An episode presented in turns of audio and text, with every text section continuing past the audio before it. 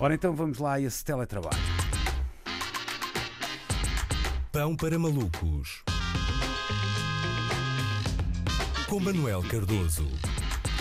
Ora viva Luís, o Governo anunciou no dia de hoje que o teletrabalho deixará de ser obrigatório muito em breve, a 14 de junho, e eu confesso que não estava à espera que isto acontecesse tão rápido, porque houve uma altura em que se achou que nunca iria deixar de ser obrigatório. O Presidente Marcelo até promulgou recentemente a obrigatoriedade de teletrabalho até ao fim do ano. É, chegou mesmo a passar-se a mensagem de que não, não, jamais voltarás a sentar-te na tua secretária, nunca na tua vida voltarás a passar por um torniquete, de modo algum voltarás a ter a oportunidade de roubar blocos de notas ao armário onde a tua empresa guarda o economato. Mas apesar de não ser obrigatório, não podemos negar que o último ano inaugurou uma nova era e agora vai ser eh, talvez eh, ainda uma outra era. Se em março de 2020 se debatiam os desafios que as empresas enfrentavam para funcionarem em pleno com os seus trabalhadores a trabalhar a partir de casa, hoje fala-se da dificuldade uh, que vai ser as empresas voltarem a convencer os funcionários a aparecerem às 9 da manhã no escritório. Quanto a este tema, há várias fações as opiniões dividem-se em relação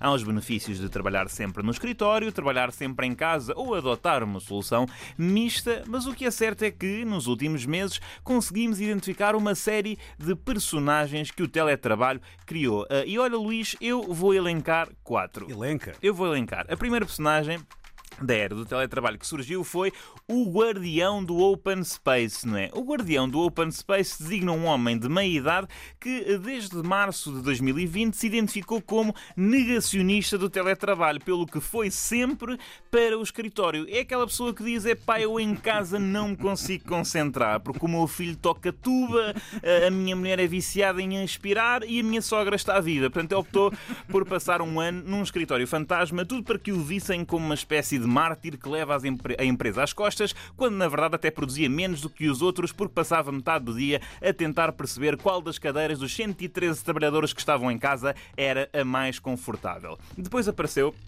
aquele indivíduo que eu gosto de chamar primo afastado da empresa, não é? É um funcionário que tem uma produtividade questionável em teletrabalho e que vai ao escritório, mas de longe em longe, numa visita muito fugaz e só para ocasiões especiais, não é? É o tipo de pessoa que diz muito: Olha, sabes, dei um, dei um salto, um saltinho ao escritório no outro dia. Ah, sério, para trabalhar? Não, era o aniversário da chinchila do chefe, não é? Porque isto é assim, teletrabalho é muito bonito, mas há determinadas tarefas que exigem presença física e comer três fatias de brigadeiro uh, é uma delas. No caso Diz respeito. Os últimos meses inauguraram também a, a, outra personagem que é a Rainha da Branca de Neve e os Sete Anões, que é um chefe que sabe que não vai conseguir convencer toda a gente a abandonar o teletrabalho, eh, mas procura o compromisso, passando a vida a falar em espelhos, não é? Não, não, vocês agora podem voltar, mas vamos trabalhar em espelho, trabalhar sempre em espelho, 15 dias em casa, 15 dias aqui. Nós olharmos ao espelho e decidimos trabalhar em espelho, que aliás espelha a cultura da empresa. Espelho meu, espelho meu,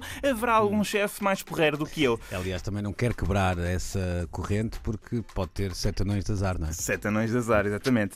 Uh, e sabemos da capacidade uh, sindical dos anões, não é? Uh, por fim, resta-me falar da mais notável classe demográfica que a era do teletrabalho fez emergir o nómada analógico. Não confundir o nómada analógico com o conceito de nómada digital, que define um indivíduo que completa as suas tarefas laborais à distância num local que tenha acesso à internet. O nómada analógico não é nada disso. O nómada analógico é aquele gajo que foi mandado para casa em teletrabalho, mas decidiu que era giro mudar de vida, então foi viver para uma casa de campo sem qualquer tipo de tecnologia básica, não é? Estou, chefe, queria falar comigo? Uh, reuni com o cliente? Uh, não, sabe, eu eu, vim trabalhar para a Madeira.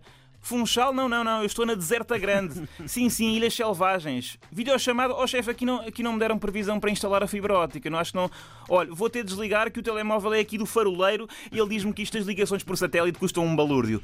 E pronto, são quatro estereótipos do trabalho à distância, mas apela que todas as pessoas que estejam uh, nesta situação façam valer os seus direitos, qualquer que seja a solução a adotar. Até porque isto não pode ser teletrabalho, teletrabalho e o dinheiro está no. Uh, enfim, não é? Não vamos.